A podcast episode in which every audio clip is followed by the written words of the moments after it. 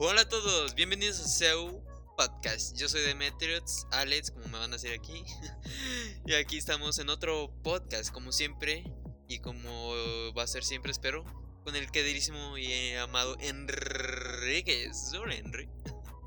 ¿Qué onda, Alex? ¿Cómo estás? Bien, ¿Cómo va bien. todo? Bien, aquí todo, todo tranquilo, disfrutando que ya no, no me toca trabajar hoy. ¿Y tú qué tal, mi Henry? Bien, bien, tranquilo, todo muy bien. Es que, qué, qué bueno, me alegro, me alegro. ¿Qué tal tu, tu semanita? Bien, empezando bien, está bastante tranquila. Qué bueno. ¿Qué tal te va tu, tu trabajo de la escuela? Bien, medio presionado, pero, pero bien, ahí va saliendo. Pero ya, ya casi, ¿no? Ya casi termina. ¿O no? Sí, nada, me falta un año y medio. Poquito, poquito. Se va pasando el año rápido. Ya estamos a noviembre. Sí, Ah, ya. ya casi noviembre, pero estamos aquí. Ya, vámonos a noviembre como si nada. Pero pues bueno. ¿Qué, qué se le va a hacer? Un añito más pasando. Un año muy trágico ya sé. de historias, pero pues ya. Pero bueno, saludo a todos los que nos están viendo y escuchando. Este recordatorio, los de siempre. Eh, los que nos están viendo en Twitch, recuerden que esto no es en vivo, esto es, es pregrabado para poder brindarles el mejor audio y editar cualquier cosa que tenga fallo. Y una disculpa si no leemos sus notificaciones, sus mensajes este, y cualquier cosa. Aún así les agradecemos que nos estén apoyando, viéndonos. Y los que nos escuchan en Spotify, muchas gracias por acompañarnos y por apoyarnos ahí. Este, que realmente desde que volvimos, no hemos recuperado todos los seguidores que teníamos en Spotify, pero aún así los que nos siguen escuchando ahí, muchas gracias. Y pues los de Twitch los invitamos a Spotify y los de Spotify los invitamos a Twitch. Como siempre, SEO Playing, que ya es la marca. Pero bueno, anuncios dados, ¿qué tal que empecemos? Porque hoy tenemos un, un tema. Un tema que a mí, me- a mí me gusta. me- tenía, tenía ganas de hablar de este tema. Pero como siempre, vamos a hablar para empezar, para romper el hielo. ¿Qué, hemos estado jugando? Para que. Para, que vean lo bur- burgueses que somos. Bien, Enrique, ¿qué has estado jugando? Este, yo ya no he estado jugando tanto como, como las últimas semanas, pero algo que sí he estado como jugando es como intento terminar el Disco Elysium. Lo dejé un rato, este, por, por cosas de tareas y así. Y ahí voy, me, me sigue pareciendo como el mejor RPG que he jugado en la vida. Ahorita que yo lo había dicho en su momento, ¿no? Que, que los textos me parecen súper buenos y bla, bla, bla. Pero sí, me sigue encantando, la verdad. Y también empecé el Persona 4. Creo que ya lo he dicho aquí y me gustó mucho el Persona 5, pero fue el primer Persona que jugué. Este, y entonces hace como un mes, dos meses, sacaron el Persona 4, la Golden Edition, para, Steam. para PC en Steam. Sí. Y la verdad es que pues ya, a lo mejor después lo diré, pero es que la verdad me sorprende lo que hacen estos vatos. De verdad, parece que cada diálogo está como súper bien, bien hecho, bien escrito, cada personaje tiene una forma y un fondo bien increíble. Y digo, sí es, sí es tardado y sí es medio lento, apenas llevo como unas 4 o 5 horas. Pero de verdad, digo, 4 o 5 horas porque se conoce que estos juegos te llevan más de 100 horas. Sí. Pero la verdad sí, me, me la- paso muy bien, como siempre, es como la música está súper bonita, los diálogos están padres y el combate está, está interesante. ¿Mm? Que el poco tiempo que he jugado lo intento Llevar. organizar, jugar bien cosas. Qué bueno, qué bueno. Yo que sé, el, el Persona 4 según es el mejor. A, lo que dicen los fanáticos de la serie, que es el mejor Persona. Pero pues a ver, a ver qué, qué pasa al final. Que tú empeces con el 5 y que ahora estás jugando el 4. Ahí nos darás tu, Ya, ver- ya tu opinión. está bien, está bien. ¿Y tú, Alex? ¿Qué has andado jugando? Pues al fin, otra vez tengo una semana más que puedo decir que he estado jugando cosas nuevas. ya no que es Platoon, que Rocket League, no, este.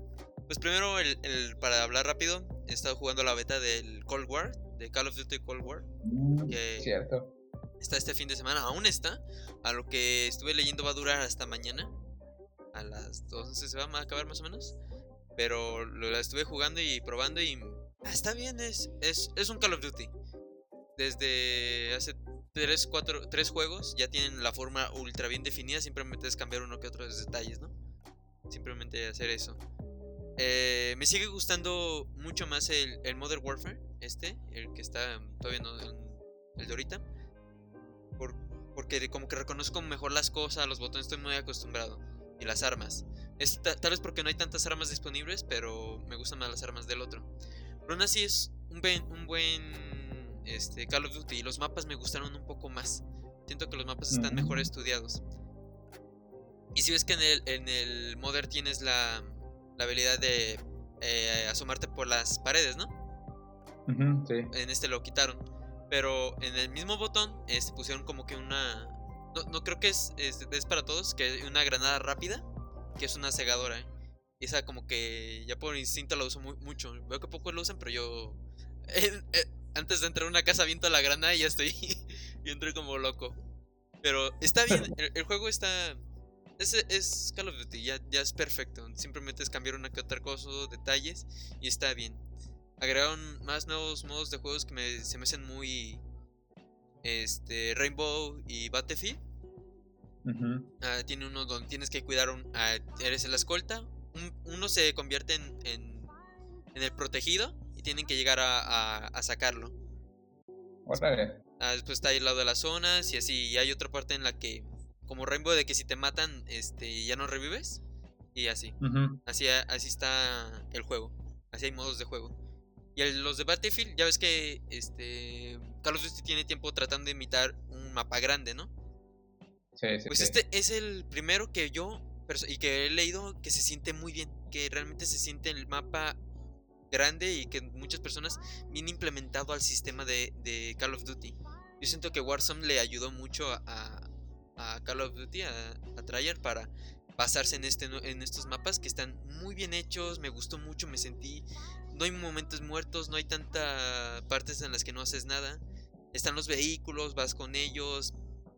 Realmente me gustó, realmente se me hizo como que ya comprendieron bien cómo hacer un, un, mapa más grande y meter a muchas personas mientras se sienta dinámico, que es lo más importante en Call of Duty. Por lo mientras me parece bien, este, y sí, sí, sí tengo como que ganas de comprarlo, aunque creo que va a tardar mucho en llegar. ¿Qué más has estado jugando? ¡Celeste! tu juego favorito, Henry. sí. Que está en ultra oferta en Switch a 88 pesos. Y lo he estado jugando, pero ya. De eso hablaré mejor la siguiente semana, pero por lo menos te diré que. Que los corazones de cristal es una. sí, hoy tengo una pregunta, ¿no lo habías jugado antes, Celeste? Sí, ya te había comentado que lo había medio jugado aquí en PC, pero no sé, son como que juegos que en Switch me, animo más a jugarlos que en PC o cualquier otra consola. Sí, o sea, yo digo que Celeste es un juego perfecto para Switch. Sí, y lo agarras.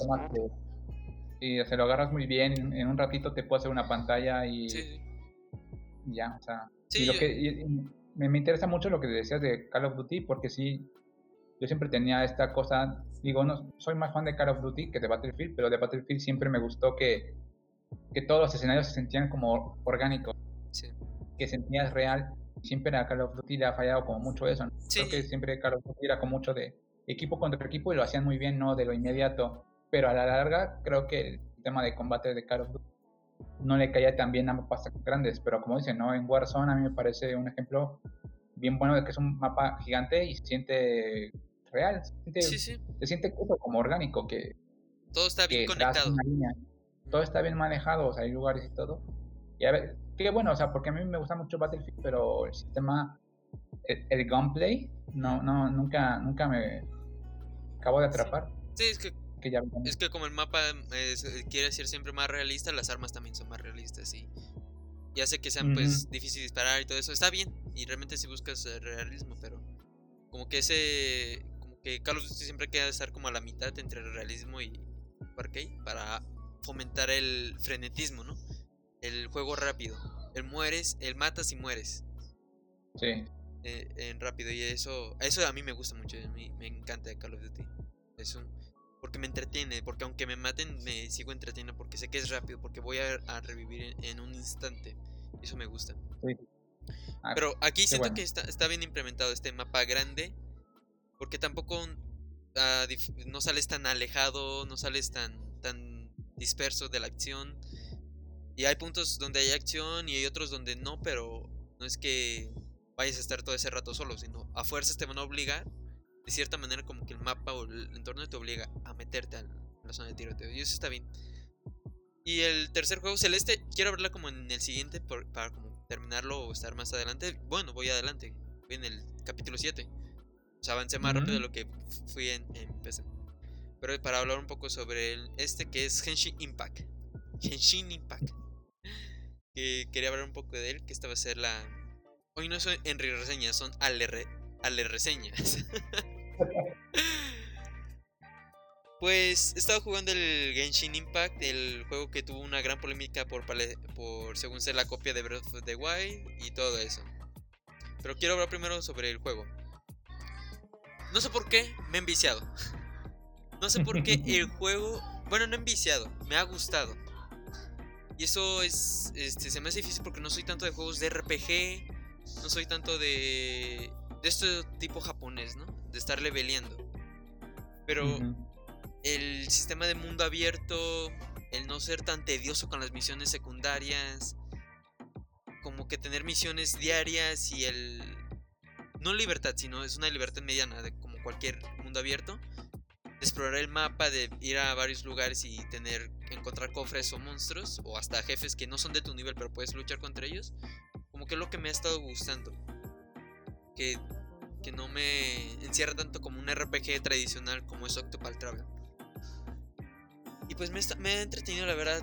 Yo siento que es un buen juego, se lo puedo recomendar a, no a cualquiera, sino a alguien que en verdad le gusten los RPG, que le gusten los mundos abiertos, porque es una buena mezcla aunque es difícil de, que llegue a atraparte por, por, ese, por el mismo sistema de levereo que, y que es este, muy cliché en su historia. Es como cualquier juego RPG o japonés. Pero aún así es, es, es, muy bueno. lo que más me ha gustado es el mundo, que tiene tantos detalles. Es muy bonito el juego, realmente es muy bonito. Quitando, y aunque parece que el juego se centra mucho en las waifus o en los personajes, realmente es como que nomás el, el querer obtener nuevos personajes para, o sea, para que entregues, para que llegues a comprar los personajes, pero más fuera de eso no, el juego no se concentra en ellos. Se concentra un poco más en la exploración, en el subir niveles y que disfrutes este el mundo que tienen abierto para ti. Por eso me ha estado gustando y por eso yo puedo recomendar Henshin. No es un juego perfecto, pero es un buen juego que es que si tienes el tiempo, pues puedes darte una buena enviciada con él. Sí, aparte es como una buena opción, primero porque es gratis. Ah, es gratis.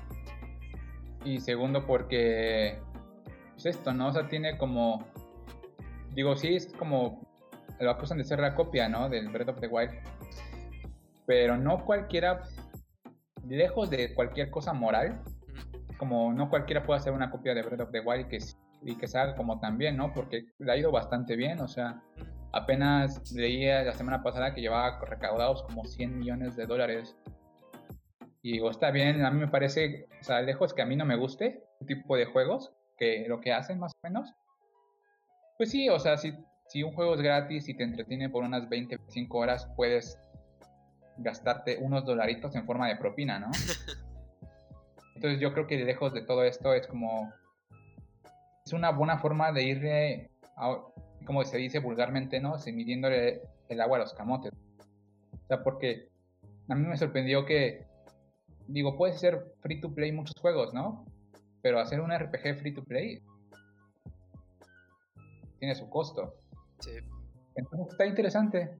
Yo la verdad, a algún momento le, daré la oportunidad, pero jugué un rato y la verdad no me gustó. Más por eh. los controles que por otra cosa. Ya también los controles son muy de MMO, o sea, tienes que estar muy acostumbrado a jugar juegos así en, computadora. Yo eh, me está costando, me, equivoco mucho en los controles, pero me he estado hallando y me gusta mucho.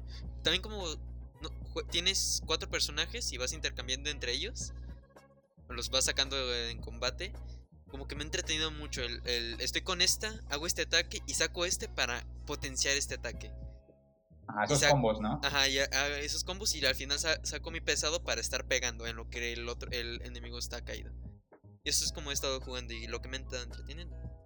Y lo que dices sobre la copia, ¿no? Que fue el, el que más tuvo revuelo al principio y todo, pero realmente es que si decimos que es copia de Breath of the Wild, al final nos damos cuenta de que Breath of the Wild no tiene nada original. O sea, sí es grandioso y lo máximo que exponente de Breath of the Wild que creó, creó Nintendo es que es completamente abierto. No tienes ninguna limitación en nada. Y eso es parte de que no, no hay una progresión de niveles. Muchos se quejan, ¿no? De se quejaron de Breath of the Wild, de cómo son sus mazmorras, de cómo subes, ¿no? O cómo, no, cómo es la progresión. Pero eh, quitan, quitan esas cosas pues para brindar esa libertad completa que tiene Breath of the Wild. Pero realmente Breath of the Wild tampoco innovó o creó nada nuevo. También es como juntar lo mejor que existían en los mercados de juegos este de mundos abiertos, de Ubisoft, Assassin's Creed, lo de las torres, todo eso. Mezclar también los combates que tenían, que se había visto eh, en Dark Souls y todo eso, lo agregan en, en Breath of the Wild, pero pues con el sello Nintendo. Y todo eso pues es, es mezclado de, de varios videojuegos. Y Genshin Impact lo único que se puede llegar a parecer es el diseño gráfico, que tampoco es original de Breath of the Wild, es un diseño que ya existía.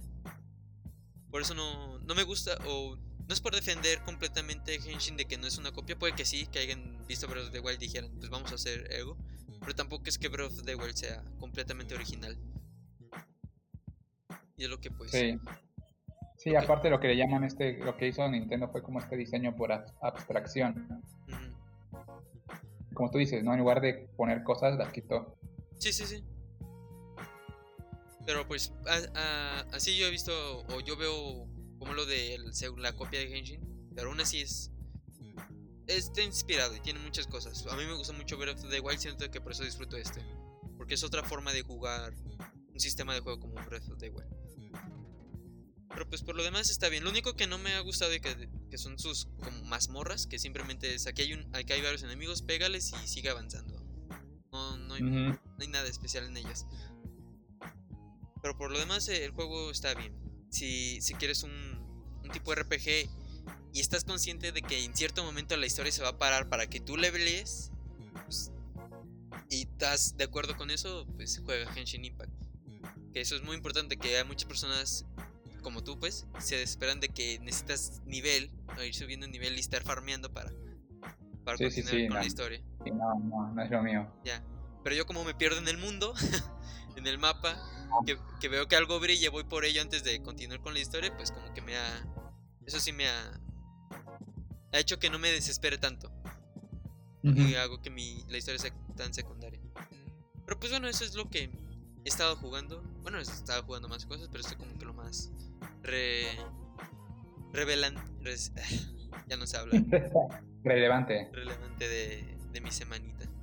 Bueno, realmente estuvimos dos semanas sin hacer podcast, ¿eh? Sí. Uno fue en vivo, fueron dos en vivo y uno no fue tan, tan podcast que digamos. Pero bueno, eso hemos estado jugando. Hemos estado pues tranquilo realmente. Yo sí he estado como que probando más cosas. Y hay juegos de los cuales hablar, pero pues ahí va, poco a poco la, la situación. Ya se acerca Cyberpunk, que va a ser el, el bombazo. A ver cómo nos va esa semana. Un, un mesecito. Mesecito. Pero bueno, pasemos al tema principal, al, a la razón de la que estamos haciendo este podcast. Y es que el día de hoy vamos a hablar sobre un tema polémico conforme a la industria. Creo que ya tiene tiempo que la industria de los videojuegos viene arrastrando de mala manera. Y es sobre el crunch en la industria de los videojuegos. Como siempre, aquí estoy yo para explicarles qué es lo que vamos a hablar. y es que, ¿qué es el crunch? Para poder estar en contexto todos. Bueno, el crunch es un modismo, una forma de decirle a un método o una... Este, ¿Cómo habíamos comentado? Una parte. Una... Una, una medida que tienen las, las compañías de aplicar el trabajo. Y es el simplemente son tiempos extra. El crunch es el, el obligar a los trabajadores o a los desarrolladores a trabajar más de las horas acordadas en su empresa, claramente, o en su contrato, para continuar o ir trabajando en un videojuego o en ciertas secciones. El crunch simplemente son las horas extras, pero así es como se le define en los videojuegos, por, en el método de que se está forzando, ¿no? De que es algo que puede llegar a quebrar, por eso tiene ese título. Y es algo que últimamente ha estado pasando mucho en las industrias. Eh, y, no son solo en los videojuegos, pero ahorita, pues, como este podcast de videojuegos, pues vamos a resaltar en ellos. Y esto, esto lo conoce más que nada públicamente desde, o es algo de lo que las personas han estado, o en los medios ha hablado más, desde 2010 con Red Dead, Red Dead Redemption 1 que varias esposas de los desarrolladores salieron a decir que pues sus esposos no salían, que no los podían ni siquiera ver. Hay historias de cómo nomás van y llevan, nomás los veían para darles ropa nueva, porque ellos vivían en las oficinas, vivían este, trabajando. Y desde ahí se empezó a hablar de las malas prácticas que tienen varias compañías de forzar y obligar a sus trabajadores a trabajar tiempo extra. Ahora conforme el crunch, a veces son pagadas, a veces son pagadas hasta que sale el juego, pero ya son, esto va cambiando, ¿no? Pero al final es esto, el, obligar o el hacer que tengan horas extras obligadas, porque no es algo que deciden los, los trabajadores, es algo que les dicen vas a trabajar más. Normalmente se hace esto para llegar a cumplir con la meta de, la fecha estimada de salidas o las fechas que tienen las compañías por dentro para llegar a, a cumplir esos plazos. Ahora, está bien, está mal, cómo ha pasado, este, pues yo creo que para esto es necesario analizar datos, ¿no? Analizar este, también ejemplos de lo que ha pasado para ya ahorita dar nuestra opinión. Y para eso hemos invitado al doctor Enrique para que nos hable un poco acerca de, casos y nos dé más información acerca de, del crunch. Doctor Enrique, bienvenido al programa.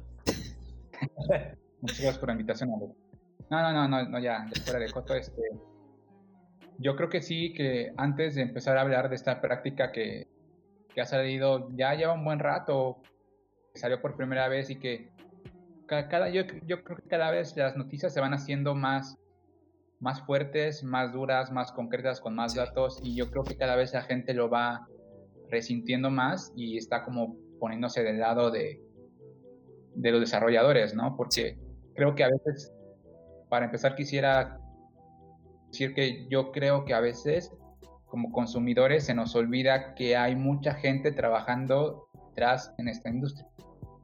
Que digo, hay muchos juegos indies que los hacen una persona, ¿no? Pero compañías como Rockstar, como Ubisoft, o sea, como CD Projekt Red, son compañías que tienen entre 1.500, 2.000 empleados repartidos por diferentes oficinas y en diferentes países.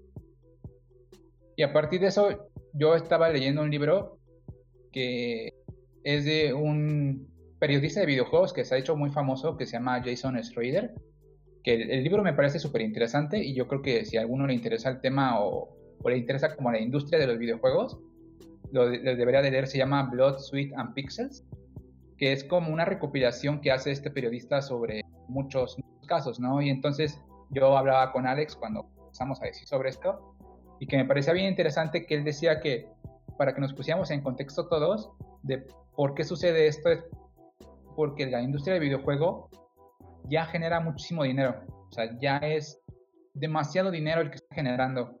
O sea, en 2017 decían que solamente en Estados Unidos más o menos generaba unos 30 mil millones de dólares. Solamente en Estados Unidos y en un año, en 2017. Y esto es como los, los 30 billones de dólares. Entonces, es muchísimo dinero y ya en 2019 decían que mundialmente se habían generado algo así como 148 billones.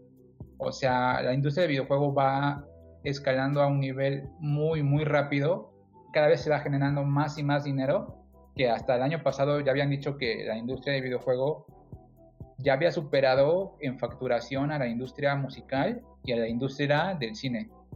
O sea, creo que la industria del cine, de, cines de todo el mundo, de, de venta de, de, Blu-rays, DVDs, eran como unos 600 o, o 60 o 70 billones.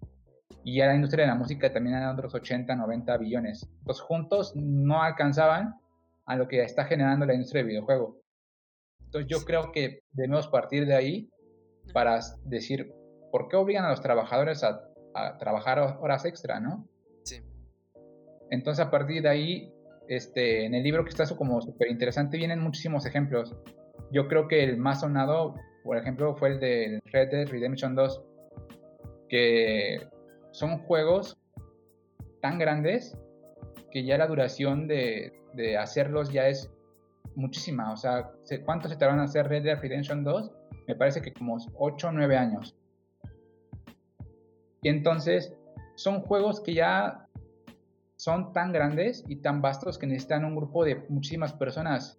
De, lo que decía, mil, dos mil personas haciendo un videojuego.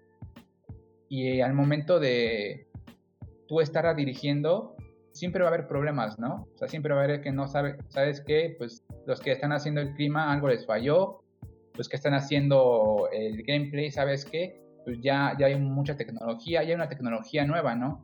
Muchas veces lo que decía este sujeto en el libro es que una de las cosas que más hace que haya como crunch es que, por ejemplo, las, las tecnologías van cambiando, ¿no? Por ejemplo, si Red Dead Redemption empezó en el 2011, 2012, que estaba el PlayStation 3, PlayStation 4, de repente ya cambian a que ya hay nuevas tecnologías, nuevas tarjetas gráficas, nuevas cosas, tienen que ir cambiando también ellos. O sea, y llega un punto en que por más, como por decir, por más organizado que estés, va a llegar un punto en que no vas a poder controlarlos. Digo, a menos que seas una empresa de unas 20, 30 personas y que puedas tener todo bajo control, yo creo que en este tipo de juegos que ya son tan grandes, que yo creo que el crunch sucede más en este tipo de juegos, yo creo que llega un punto en que vas a tener que como, entre comillas, explotar, ¿no? Y entonces aquí se viene como el debate, ¿no?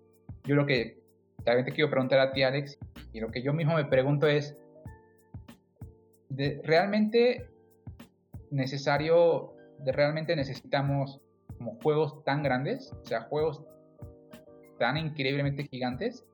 O sea, digo, o sea, yo me siento como en esta como dualidad porque es como, a mí me encantó jugar Red Dead Redemption 2 y lo amé y es como de mis juegos favoritos de la generación, de bueno, esa generación. Y yo creo que también Cyberpunk me va a encantar, ¿no? También Cyberpunk ha tenido este tema de crunch que ahorita vamos a hablar. Pero entonces yo sí pregunto, es como, ¿realmente necesitamos juegos tan grandes, juegos de tantas horas? ¿Tú qué opinas, Alex? ¿Necesitar? ah, claro. Bueno, es que es eso, ¿no? El, el necesitar realmente no. Realmente hasta necesitar no necesitamos de videojuegos. Ahora es el querer, ¿no? El, el querer uno tener juegos grandes, el tener juegos tan detallados. Pues que, es que al final depende de cada persona, pero no los necesitamos, realmente no. Y no debemos de querer juegos tan grandes porque ya con un juego tan pequeño, un juego...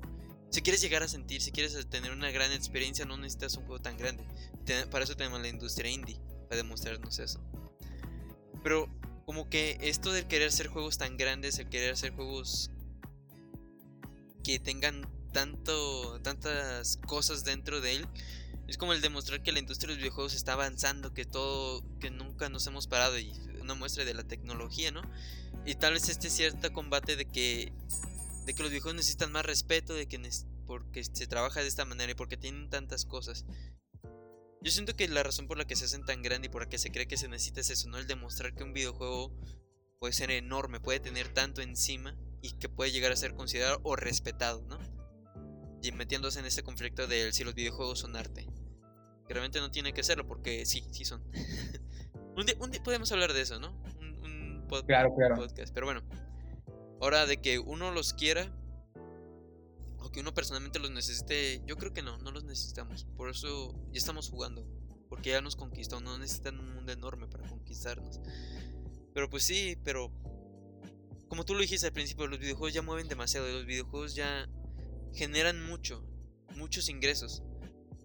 Pero es que cuestan mucho hacer un videojuego. Estaba viendo cuánto costó hacer Red Dead, Red, Red Redemption 2. Que costó entre 500 millones y 900 millones hacerlo. O sea, el una, una locura. Sí, o sea, una barbaridad. ¿El hacerlo qué? O sea, ¿en qué se fue este dinero? En programas, en modelos, en trabajadores, en, en tecnologías, en investigación, en hacer el partes del juego, también se fue en arreglar cables, cualquier cosa, ¿no? Que se descompusiera. También se va en, eh, publicidad, sobre todo. En, todo lo que conlleva el, producir y el, este, promocionar un juego y el venderlo, que también cuesta hacer los juegos.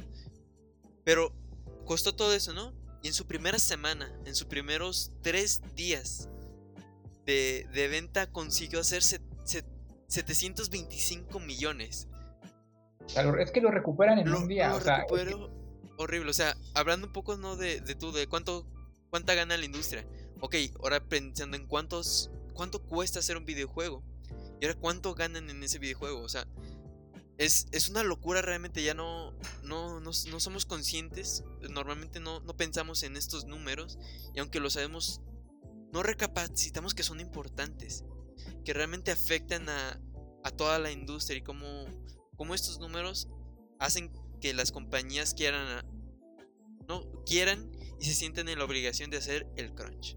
Y eso es a, a donde quiero ir y ahí, va una, una no, no, no, me acuerdo exactamente la cifra, pero por ejemplo, cuando hicieron GTA V, salió para PlayStation 3, bueno, para todas las consolas, había, por ejemplo, no me acuerdo de la cifra, pero la voy, a inventar. Se habían gastado unos como 100 millones de dólares en hacer eh, GTA V, en hacerlo nada más eh, pagar, trabajadores, tú dices computadoras, servicios tal y se habían gastado el triple en pura publicidad. O sea, la publicidad que tuvo GTA V costó tres veces más que el menos juego. ¿Y sabes cuánto tiempo tardaron en recuperar todo? tres días. Sí, sí. En tres días recuperaron todo. Y ahora imagínate cuánto dinero ha ganado GTA V si ya salió en PlayStation 4 y tiene, o sea, GTA V ha estado yo creo que en la, lista de los 10 más vendidos por años. O sea, desde que salió hasta hace dos, dos, tres años dejó de estar en, en los cinco lugares, porque llega hasta salir en el 6, en el, de repente vuelve al, al 4. Es el juego más vendido. Y eso que no cuentan las transacciones online. O sea, ahí no, no, no hay como datos de facturación de Rockstar. Pero, y ahí es donde yo que también quería llegar, qué bueno que dijiste esto, porque cuando hay, hay personas que son los que dan la lana, ¿no? los inversores, y entonces cuando tú escuchas eso como inversor, te interesa la industria. Este, ya, no, ya no me dio tiempo de decirlo cuando hablamos de lo de Bethesda, pero en, en ¿cómo se llama? ¿Cimax? ¿Cinamax? La empresa que es de Bethesda. Cimax, creo. algo así. Yo no sé si sabías que, ¿sabes quién es uno de los de los dueños de esa empresa es eh, uno de los hermanos de Trump. ¿En serio? Sí, y otro inversor de ellos es un basquetbolista ya retirado, que no me acuerdo del nombre. Neta que la junta directiva de CIMAX o Cinamax, no me acuerdo, son gente que no tiene nada que ver con el... Bueno, yo sé que mucha gente no tiene nada que ver, pero gente súper random. Sí, sí. ¿Sabes por qué están ahí? Porque han escuchado que ahí está la lana, ahí está el billete. Da dinero. Y entonces ahí es donde va el punto, ¿no? O sea, sería muy fácil para nosotros decir, ¿sabes qué? Pues si tú eres un rockstar, si tú eres este, un CD Red Project, pues ok, no hagas crunch, ¿no? Y te va a tardar tu juego en hacer dos años más, pues tárate dos años más, ¿no? O sea, porque sabes que lo vas a recuperar. Yo creo que ese tipo de inversiones es obvio que lo van a recuperar. Yo creo que Cyberpunk, ¿cuánto, cuánto decimos que lleva haciéndolo? Como 10 años, ¿no? Un poquito más. Sí lo, van a recuperar, o sea, ese dinero lo van a recuperar ellos porque lo van a recuperar, porque van a vender lo que no está escrito. Sí, pero... ¿Pero? Ah, no, sí, ¿no decías? No, yo, eso es lo que, como que el punto que vemos nosotros conforme el crunch, ¿no? Que podemos decir, es que no importa que te tardes más tiempo, vas a recuperar ese dinero, yo te voy a comprar ese juego. O sea, no hagas el crunch.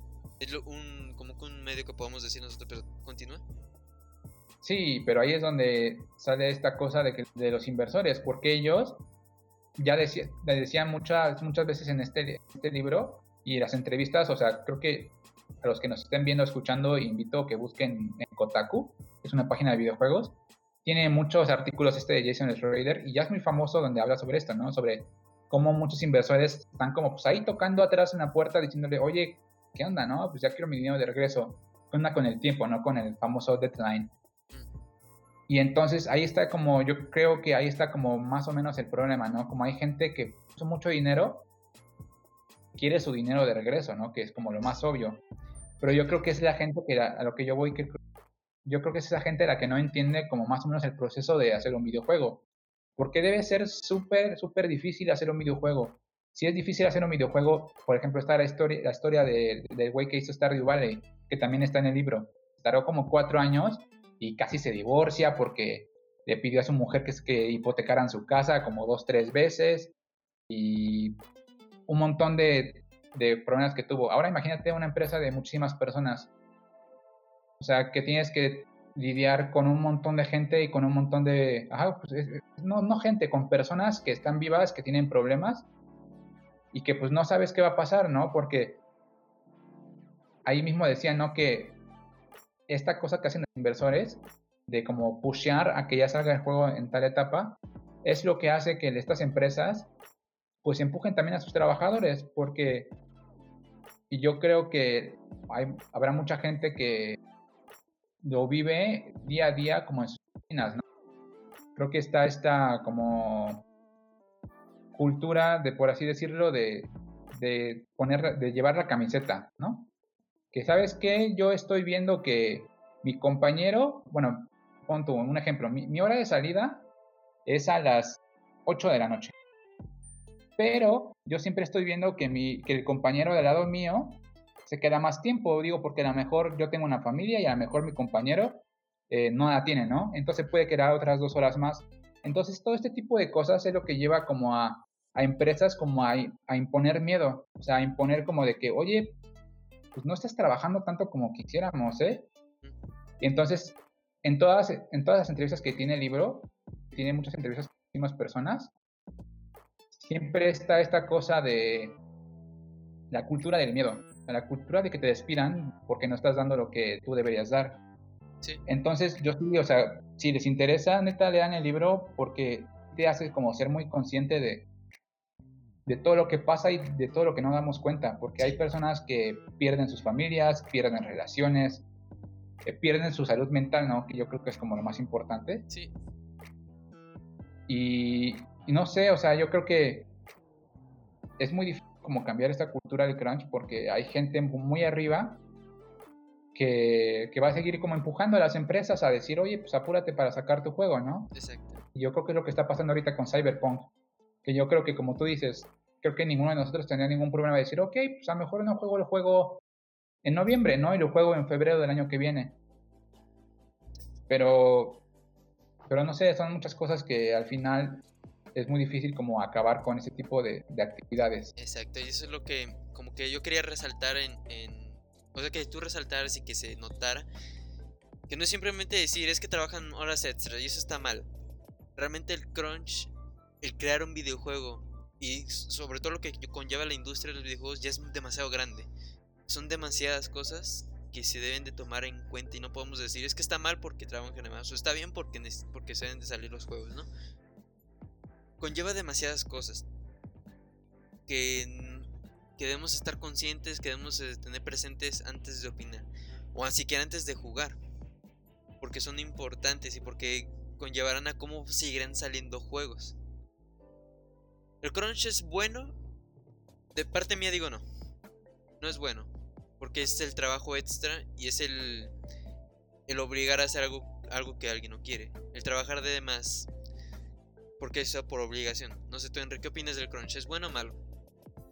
O sea, yo creo que es terriblemente malo, o sea, porque al final, al final tenemos que ser como muy conscientes que, que son personas trabajando para que nos guste algo, o sea, y también ahí, es lo que va muchas veces que dice este sujeto, pero es como, al final, la gente que trabaja en la industria del videojuego es porque de una alguna otra manera le gusta los videojuegos, ¿no? Le gusta toda esta industria y quiere hacer algo, es como, wow, trabajo en Rockstar, ¿no? Imagina que trabajas en Rockstar o trabajas en Ubisoft o trabajas, no sé, en CD Projekt Red, es como, wow, yo jugaba de chiquito el Grand Theft Auto, el primero, y ahora estoy trabajando con GTA 5, pues GTA 6.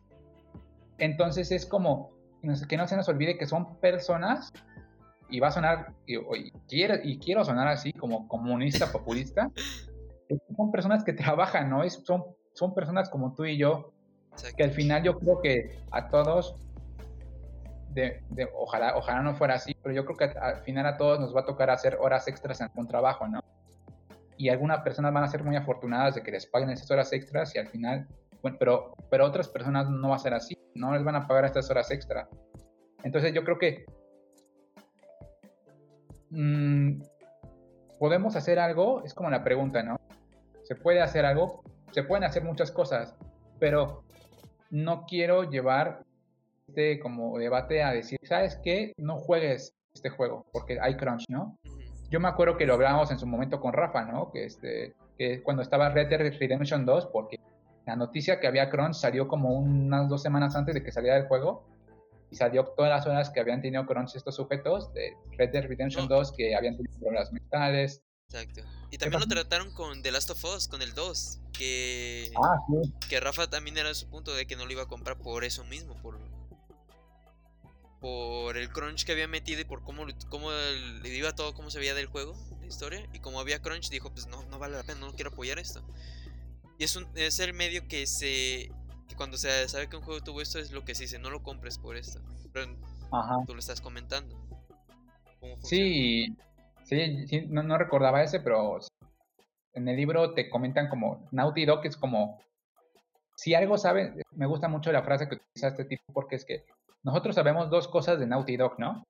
Una es que tiene juegos increíbles, que tienen detalles hermosos, que el, gameplay es súper bueno. Y la segunda cosa es que siempre hay crunch. O sea, no importa cuándo, pero siempre va a haber crunch. Exacto. Entonces sí es como, si tú quieres comprar el juego, es como, está bien, ¿no? Pero seamos conscientes que eso está pasando. O sea, yo creo que como en cualquier problema social, la forma más eh, como ideal de atacarlo es como que sea visible, ¿no? Exacto, yo... porque... Yo, eso de, del... No compren este videojuego, yo creo que es la medida que se debería aplicar con nosotros como consumidores, pero que no se va a lograr. Yo creo que nunca lograremos o nunca sabrá realmente un efecto el no comprar un videojuego. Porque no se puede organizar a tanta gente que no se compre un videojuego, no se puede organizar que cierta cosa falle. Y además el que no se venda al final va a volver a afectar a esas mismas personas que sufrieron el crunch. Yo lo que pienso es que ese no es el medio que más va a ayudar como o que más con el que más podemos ayudar nosotros como consumidores. Pero el que sí puede llegar a ayudar, el que tú dices, el que se sepa, el que esta información siempre salga a la luz y se entienda que, o se, se sea transparente cuando se sabe que un juego tiene crunch se hizo con Crunch. Sí, o sea, y este, digo que se han visto como efectos porque no hace mucho, este, había un, artículo justo donde decía que las cosas, al menos en Rockstar, estaban como mejorando. Que las cosas en Naughty Dog estaban mejorando. O sea, yo creo que hace años está como muy, muy bien, bueno, todavía se, se hace como, está muy bien que tú trabajas en algo que te gusta, pues te tienes que, te tienes que desvelar, ¿no? Yo creo que todos hemos visto películas o series hemos visto algo donde mucha gente es como, ay, que está haciendo un videojuego y se, se desveló, y solamente comen pizza y toman este Red Bull para estar despiertos, wow, es el sueño, ¿no? Era como, pero está haciendo un videojuego, o sea, eso vale todo. Yo creo que al final en ningún lado vale eso. O sea, yo creo que en ningún lado la, explotación es, es, buena. Yo siento que también es parte de una mala cultura de parte de nosotros. Como jugador, como los que entendemos esto y también de los que no entienden, porque tú lo dijiste, ¿no? Los que presionan en verdad son personas que ni yo creo que ni siquiera han tocado un videojuego más que Candy Crush en su celular. Sí, claro. Que, y es que son las personas que dan el dinero, ¿no? Que son las personas que obligan a, no, no que obliguen, que pagan los videojuegos, pero al no entender cómo se produce, al no entender cómo se trabaja, pues dicen, oye, esto debe ser ya, ¿no? O sea, no me importa cómo, pero debe estar ya. Porque no, no compren, simplemente ven eh, que está produciendo 725 millones de, de, dólares en tres días. Que es lo único que le importa. Y eso, y, y mala culpa de nosotros de que creemos hasta a veces pensamos que hacer un videojuego es fácil es el sueño dorado. Que no debes por qué quejarte, pero realmente es, es difícil. Y es algo que debemos de reconocer. Sí, o sea, yo creo que eh, algo ya un poco más profundo, pero yo creo que tenemos que ser conscientes. Perdón si suena así como muy comunista, pero es que yo creo que la cultura del trabajo en la mayoría de los países está, pero horrible, está, está muy mal. Sí. O sea, yo creo que estas cosas de ponerte la camiseta, ¿no? O sea, de sacar la casta por tu empresa, de quedarte horas extras porque es un proyecto que te apasiona, ¿no? Tienes, si te apasiona, tienes, tienes que darlo todo y no. Ajá, o sea, no, o sea, yo siempre he pensado que parte de, de trabajar es descansar. Para todos es súper importante y en, esta, en este ámbito aún más, ¿no? Porque es gente que al final nos está dando algo. Digo, no es gratis, lo compramos, damos dinero, pero es algo que mucha gente está haciendo por nosotros. Que yo creo que al final, si estamos, si estamos hablando de esto es porque la industria de videojuegos nos gusta un montón. Y yo creo que me, me, da como cada vez más satisfacción ver que cada vez la gente entiende más, ¿no? Tener, esta, tener, tener, tener empatía por, por el otro, por algo que tú a lo mejor no estás viendo de primera mano, creo que es súper importante y habla muy bien nosotros como jugadores y más que como jugadores, como personas. O sea, yo creo que tener en claro qué está pasando, pues creo que visibiliza más y hacerlo más visible, pues va, va a evitar que a ocasiones pase. Sí, porque no sé, mucha gente, yo, yo leí mucha gente diciendo eh, cuando salió esto de Cyberpunk era como, oye, pero al final sacaron un comunicado que creo que les dan un bono del 10%, o sea, todo lo que se junte del juego de Cyberpunk en ventas y todo, de un 10% se divide entre todos los empleados, o un 5%, creo que 10% es mucho. La verdad no, no estoy muy seguro. Sí. Pero decían, decían que más o menos y podían llegar a recibir entre 4 mil y 6 mil euros o dólares, o sea, más o menos como unos 80 mil, 100 mil pesos. Entonces era como, pues no, o sea, yo creo que hay que, hay que ver más allá porque, ok, o sea, está bien que le den un buen bono, ¿no? Se lo merecen. Pero no por eso tapar todo esto que está pasando. Es como, ah, ok, te desmadré la vida durante unos cuatro años, toma, toma tu dinerito. Que me suena muchísimo más a, capitalista, ¿no? Como te dice que tu vida durante un buen rato, pues ahí te va tu Exacto. Y eso, algo que dijo Rafa, ¿no? Que cuando le dijimos Star Crunch, que es que horrible que haya pasado esto, y Rafa, no, pero es que les van a dar su, su dinero al final. Ya, pero el trabajar horas extras, aunque sean pagadas, no está bien. Y esto, eso se debe de saber, esto es lo, la queja que debe haber. Que aunque haya un pago, no se detiene por qué haber horas extras forzadas. Se puede llegar a trabajar horas extras por, por querer, por el, por el digo estoy apasionado o todavía no acabo esto. Y eso pasó también en Red Dead Red Redemption 2, que el, el escritor se pasaron noches desvelándose escribiendo el guion. Pero eran los creadores, eran los meros, meros, los jefes, y lo hacían porque ellos lo querían, porque ellos lo necesitaban. Ok, ahí está bien porque ya es algo que viene de parte de ti, pero el obligar a, todos tus trabajadores a hacerlo, aunque le vayas a pagar, no está bien. Y eso es lo que queremos resaltar. El crunch no está bien, aún con, el pago, aún con que CD Projekt, es que le vamos a dar el 5 o el 10%. Ahora, ¿cómo se puede arreglar esto? ¿Cómo como consumidores no, no podemos hacer mucho más que dar a conocer o, dar nuestra o, hacer que los trabajadores tengan voz. Simplemente podemos hacer que los trabajadores tengan voz a través de nosotros, a través de quejas, a través de apoyo, a través del pedir que esta práctica se disminuya cada vez más en las empresas. Sí, yo creo que bueno, hay una cosa que sí podemos hacer. Por ejemplo, obviamente si tú no estás de acuerdo, puedes no comprarlo, ¿no? Y estás en todo tu derecho como jugador y como consumidor. Es una forma de queja que se puede sumar o no se puede sumar, pero al final yo sí he leído a varias gente que, que como sabes que ya yo pasé por alto juego, yo pasé por alto este juego, pero este ya, ya, ya no lo voy a comprar. Pero si no te gusta eso, lo que puedes hacer es comprarlo una semana después. Porque este para más o menos calcular qué también se ha vendido un juego, se calcula siempre en los primeros 3, 4, 5 días. Entonces, si tú quieres, no sé, hacer como algo, comprar una semana después. Digo, yo no lo voy a hacer con Cyberpunk porque, porque soy sincero y, yo quiero jugar a la medianoche, ¿no? Sí. Pero, por ejemplo, en este caso, este, yo lo que quiero hacer es comprarlo directo de GOG. GOG es esta página que tiene CD Projekt Red, que se que como remasterizan juegos antiguos, por se llama Good Old Games. Y entonces si tú les compras a ellos, el 100% de dinero se va a, a CD Projekt Red. Podrías hacer eso, ¿no? Porque si tú lo compras en PlayStation, en Xbox, lo que sea, eh, parte del dinero va a ellos, parte de, otro dinero va a la distribuidora, ¿no? Creo que en México no me acuerdo si va a ser Warner. Creo que sí va a ser Warner, la distribuidora, y en Europa va a ser, creo que, no sé si, así no recuerdo la verdad.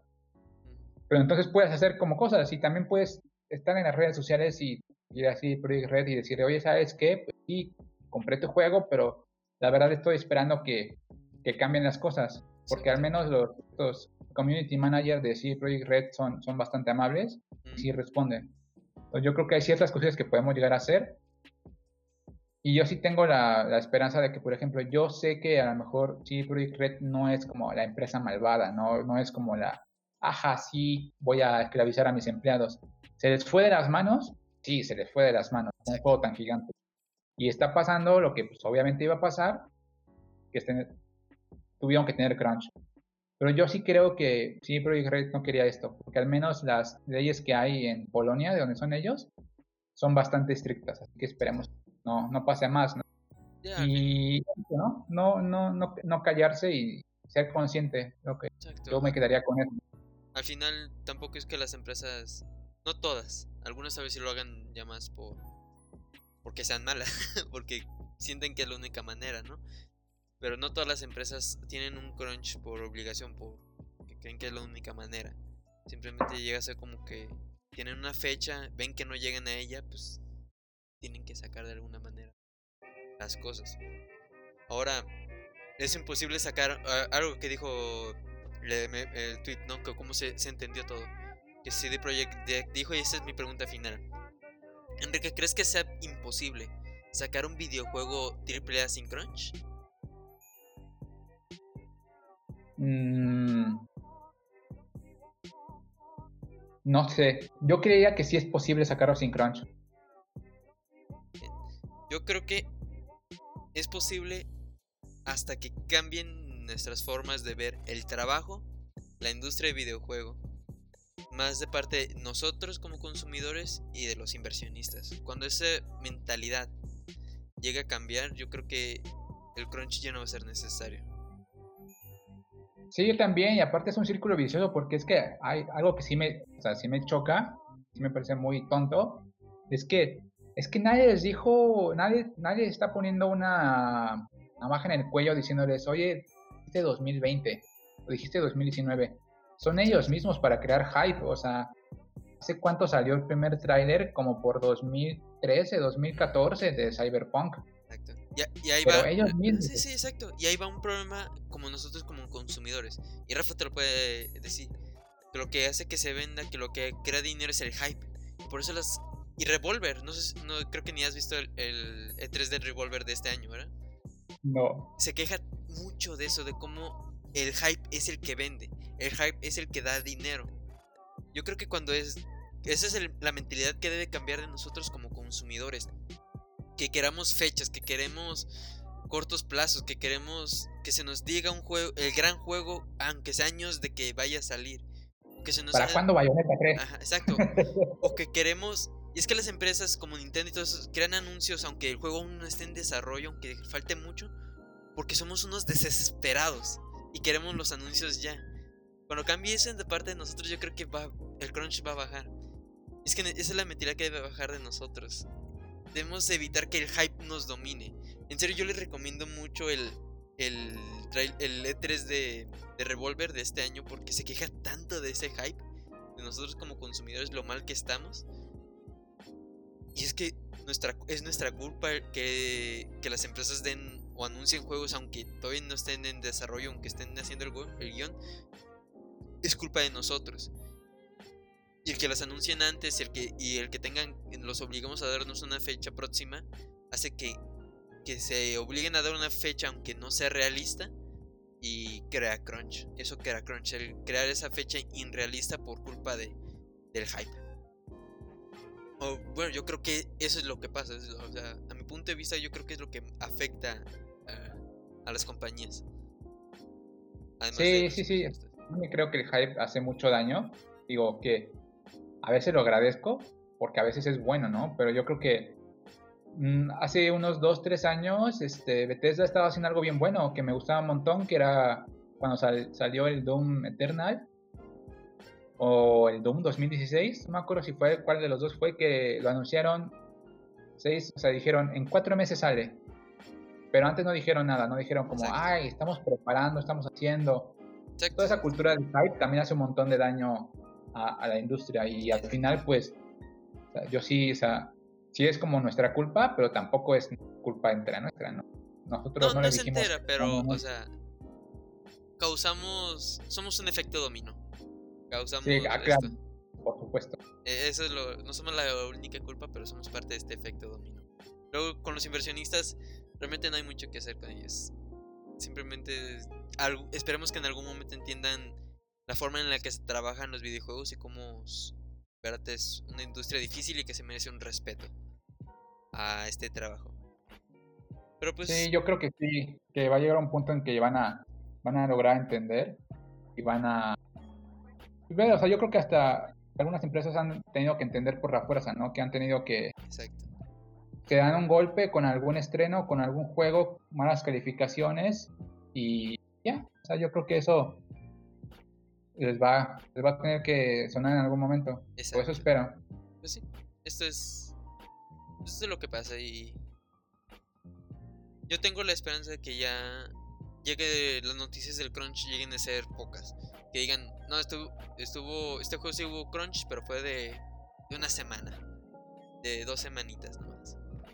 Ahí ya es un poco más. Sí, y, y, que, y que fue, que no fue obligatorio, ¿no? Que fue como si ustedes quieren, pueden trabajar. Si necesitan, están en un apuro económico, les horas extra y pues van, fíjense. Y va a haber mucha gente que lo va a hacer. Pero, sí. Aunque tal vez soñamos con una utopía, pero al final. Al final yo creo que sería lo correcto. Pero bueno. Sí. Este es. Es un tema difícil porque conlleva muchas cosas. Tienen. Son muchas cosas porque es un trabajo y son muchas personas, muchos dineros, muchos números, la verdad, lo que maneja este tema. Así que no es fácil dar una opinión como tal, pero eh, en este podcast tratamos de traerles lo mejor y de la manera más sencilla para ustedes. Y pues al final, ustedes es una forma de informarlos a ustedes y que se entretengan un poco, conozcan un poco más a fondo la industria de los videojuegos, pues los disfrutamos y cuando algo, disfrutamos algo queremos saber a profundidad cómo se maneja, cómo se cómo la conforma, ¿no? Así que este podcast es para eso, para ayudarlos a ello. Pues bueno, de parte mía yo no tengo nada más que comentar. ¿Tú, mi querido Semenri? Este, lean el libro, se llama, lo repito, Blood Sweet Es de Jason Schrader. Yo, por ejemplo, lo compré en formato Kindle, salió como en 180 pesos y la verdad es que está muy interesante. Si les gusta el mundo de los videojuegos y si también les gusta el chisme, porque hay muchos chismes ahí. Está, por ejemplo, leanlo, está la historia de por qué se salió la famosa Amy Hennig de Uncharted 4, que después se iba a trabajar para Star Wars, Star Wars 16, 16 o 26, 26. Entonces ahí cuentan la historia de por qué se salió y que también fue parte de, la culpa de Neil Druckmann, porque se salió. Está interesante. Está bueno, está bueno el chisme. Y lo único malo es que está en inglés, pero es un inglés no, no técnico, es muy de conversación, así que si no, si no lo arman tan bien con un traductor de Google al lado, está súper bien. Y la verdad vale la pena. Pues muy bien. Pues bueno, eh, eso ha sido el tema del crunch. Este, espero que les haya gustado, que hayan, se hayan comprendido nuestros temas y nuestras opiniones. Porque ya seguimos trabajando aún en esto, en cómo, cómo expresar las cosas a ustedes, pero bueno. Este, y espero que les haya gustado el programa de hoy. Ya, ya estamos finalizando.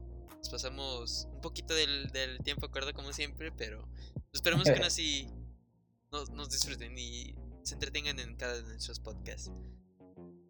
Como siempre, les agradecemos todo el apoyo que nos brindan, que nos escuchen hasta este momento, que nos acompañen y que sigan apoyando. Ya casi vamos por el año.